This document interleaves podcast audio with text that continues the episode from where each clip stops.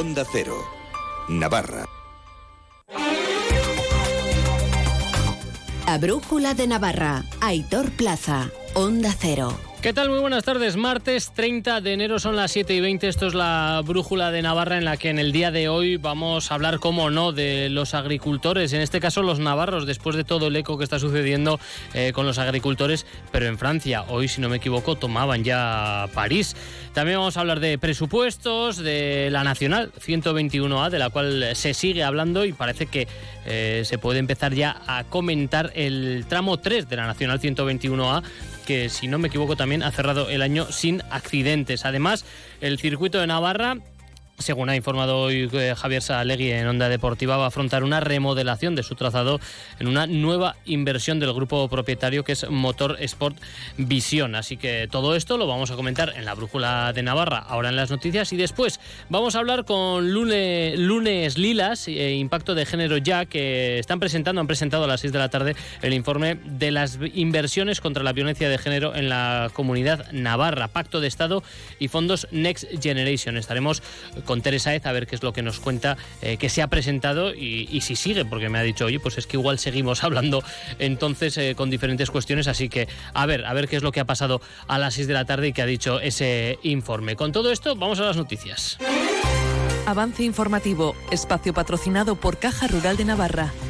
Caja Rural de Navarra siempre cerca. Y empezamos con los agricultores, eh, los navarros, que van a salir a la calle la próxima semana para exigir, para exigir un cambio radical de la PAC, la política agraria común, que evite la desaparición de la agricultura familiar. Se suman de este modo a las movilizaciones que se están llevando a cabo en otras partes de Europa. Milagros Bidondo. El presidente de la UAGN, Félix Bariaín, ha anunciado que mantendrá reuniones a nivel nacional a lo largo de esta semana para definir cómo van a ser las movilizaciones. Este jueves es la fecha tope para llegar a un acuerdo. Bueno, estamos en constante negociación a nivel nacional con el resto de organizaciones agrarias y obviamente dentro de la nuestra, eh, entre las diferentes eh, comunidades autónomas. Eh, yo creo que se puede llegar a un acuerdo antes, pero si no, la fecha límite es el 1 de febrero para diseñar el tipo de actuaciones que no va a diferir mucho de, de, las que están ocurriendo y aconteciendo en Europa.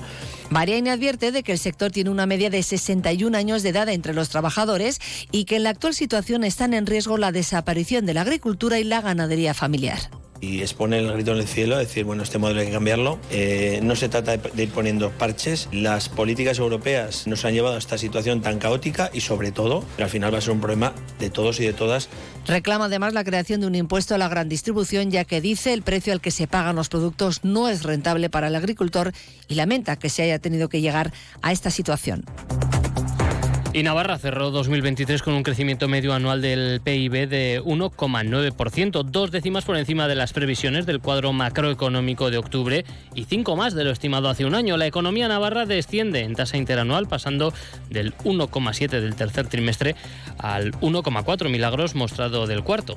Cifras que ha dado a conocer hoy el titular de Economía y Hacienda. Según José Luis Arasti, van en la línea con la tendencia nacional y están motivadas por la debilidad de la demanda en Europa y la incertidumbre de los mercados, que ha impactado directamente en el sector industrial. Arasti señala que el consumo interno es el principal factor del crecimiento del PIB navarro, junto a la creación de empleo y las subidas salariales y de la inversión. Y los resultados, dicen, mejoran las previsiones iniciales.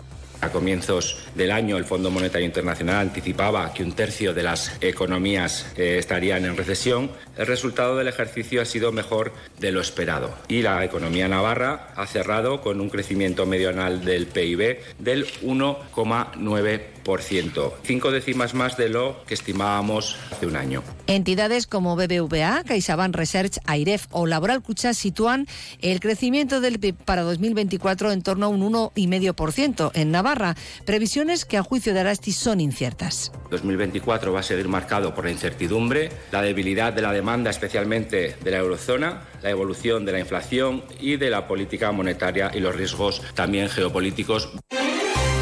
Y seguimos contigo, Milagros, porque este mediodía a las 12 ha concluido el plazo de presentación de enmiendas a la totalidad al proyecto de ley foral de presupuestos generales de Navarra para este año, el 2024. Las formaciones de la derecha, UPN, PP y Vox, han anunciado la presentación de sendas mociones que se debatirán y votarán en el Pleno del Parlamento el próximo 8 de febrero. Ese día, además, finalizará el plazo de presentación de enmiendas parciales, cuyo debate en la Comisión de Economía y Hacienda del Parlamento se celebraría entre el 23 de febrero y el 1 de marzo. Por último, el pleno para el debate y votación final de los presupuestos sería previsiblemente el 7 de marzo. El portavoz de UPN, Javier Esparza, sostiene que no es el modelo que Navarra necesita y censura que ha sido el propio gobierno el que les apartó de la negociación al pactar los cuentas con EH Bildu. El Partido Socialista yo creo que se arrodilla claramente ante EH Bildu y le da todo el poder de decisión en Navarra. El acuerdo de presupuestos es un acuerdo a dos, entre el Partido Socialista y EH Bildu. Y luego están los palmeros, luego están los figurantes, los que son comparsa, que son Geroa Bay y Podemos. Esta es la verdad. Las noticias de Navarra. Onda Cero.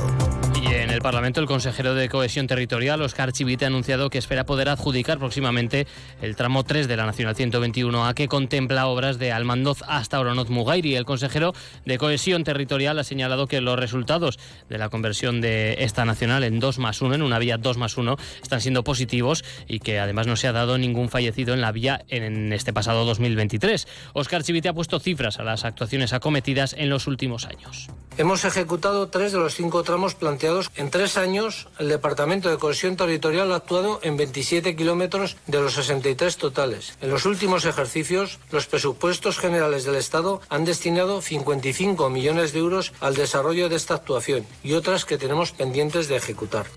El consejero de Cohesión Territorial ha insistido en que el proceso de licitación y de adjudicación de las obras y de, desdoblamiento del túnel de Velate es un proceso legal y transparente y ha pedido a Unión del Pueblo Navarro y Partido Popular que no vean fantasmas. Habla de una vía prioritaria. Es una inversión millonaria para eliminar puntos negros muy peligrosos en las carreteras de Navarra. Se responde así a las demandas reiteradas durante muchos años de las asociaciones de vecinos y pueblos de la zona, ya que comunica 30 localidades. Y la tercera, que se mejora la circulación de una carretera que soporta una alta densidad de tráfico.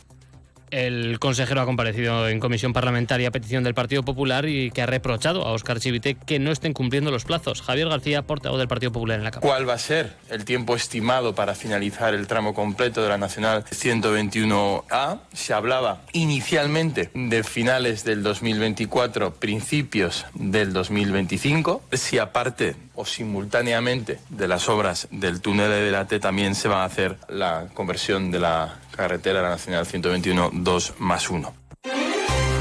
La sección segunda de la Audiencia de Navarra ha confirmado la condena de 25 meses de prisión impuesta por una juez a un rapero por amenazas a la Policía Municipal de Pamplona en sus letras. Para los magistrados del propio texto de la canción se deduce la amenaza y se ve con claridad un mal matar al hijo de un munipa, expresión contenida en la canción que por repetido parece el estribillo junto con frases en las que se describen formas o medios de agredir. El procesado bajo el nombre de Black Marfil abrió en marzo de 2017 una cuenta en YouTube en la que colgaba sus vídeos con acceso libre y gratuito. En el momento en que se dictó la sentencia tenía más de 20.000 suscriptores y más de 2.100.000 visualizaciones. Desde julio de 2018, la Policía Municipal de Pamplona tuvo que intervenir en numerosas ocasiones con el acusado con ocasión de peleas y amenazas, ocupándole armas y siendo investigado por delito de pertenencia a grupo criminal, interviniendo con él tanto a nivel penal como administrativo. Y el circuito de Navarra afronta una remodelación de su trazado en una nueva inversión del grupo propietario Motorsport Vision. La empresa inglesa, propiedad del expiloto de Fórmula 1 Jonathan Palmer, adquirió hace poco más de un año el circuito de Navarra por 7 millones de euros.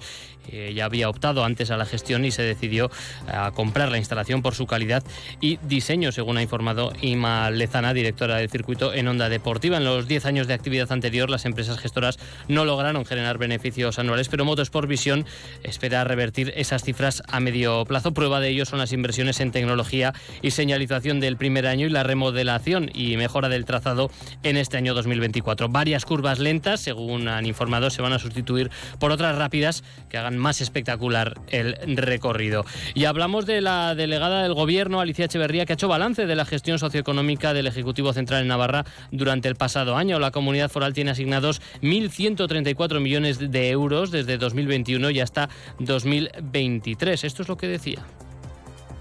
Dentro del PERTE de energías renovables y almacenamiento, inversiones por más de 12 millones de euros para el fortalecimiento de la cadena de valor del hidrógeno renovable. Y dentro del PERTE-BEC, el vehículo eléctrico y conectado, han participado empresas navarras para la transformación de la cadena del valor industrial con 57,5 millones de euros de apoyo.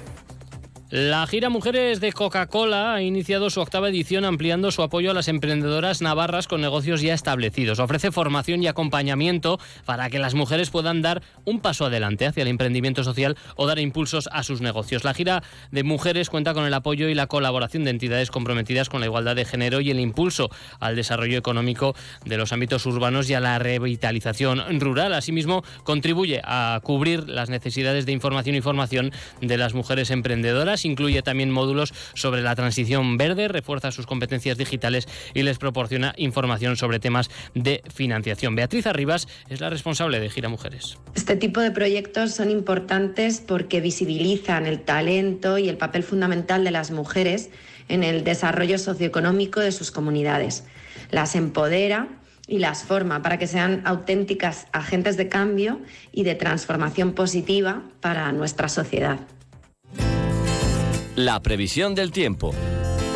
Conocemos la información del tiempo de la mano de la Agencia Estatal de Meteorología, Luz Cepeda. Muy buenas tardes. Buenas tardes. Mañana continuará el tiempo estable y seco en la comunidad foral de Navarra, hacia el centro y el sur de la comunidad. Abundante nubosidad baja, dando lugar a brumas y bancos de niebla durante la mañana, tendiendo a quedar un ambiente más soleado por la tarde. Probabilidad de heladas débiles en el Pirineo de madrugada, una mínima de un grado en Pamplona y Tafalla, dos grados en Roncal, tres en Estella, Lizarra y Tudela. Durante el día, temperaturas más altas en el norte de la comunidad, donde predominará el ambiente soleado. Alcanzaremos 18 grados en Batán, 15 grados en Roncal. La máxima será de 11 grados en Tudela y Tafalla, 12 en Pamplona y 13 en Estella Lizarra. Es una información de la Agencia Estatal de Meteorología. Ahora mismo cielo despejado 9 grados en el centro de Pamplona. Han escuchado el avance informativo patrocinado por Caja Rural de Navarra. Caja Rural de Navarra, siempre cerca. Descubre el plan Disfruta Seguro de Caja Rural de Navarra. Tendrás mayor protección al agrupar tus seguros pagando mes a mes. Dispondrás de ventajas exclusivas, gestor personal, orientación médica y asesoramiento jurídico telefónicos, experiencias de ocio. Disfruta de la vida y confía el resto a Caja Rural de Navarra. Consulta condiciones en cajaruraldenavarra.com. Fin de semana repleto de diseño en Pamplona. ¿Dónde? En Crea Navarra, Arte Digital y Tecnología. El sábado 3 de febrero, jornada de puertas abiertas en Crea Navarra, con talleres y sesiones informativas para las carreras oficiales en diseño gráfico, moda, interiores, animación 3D y diseño y creación en videojuegos. No te quedes sin tu plaza. Apúntate en la web www.creanavarra.es. Apúntate al desafío Overtrace Adventure. El primero de los seis eventos del desafío es la fuga de Escava del 13 al 14 de abril en el Valle de Erro. Una prueba de cross country de 24 kilómetros oficial y puntuable y una marcha popular de 12 kilómetros. Conocerás la historia de la mayor fuga de presos que se ha producido en Europa y que fue en Navarra. Apúntate a un evento o a varios de los que forman el desafío. Descuentos por reservar en grupo o por apuntarse a más de uno. Información y reservas en la web desafíoovertraceadventure.com. La brújula de Navarra, Onda Cero.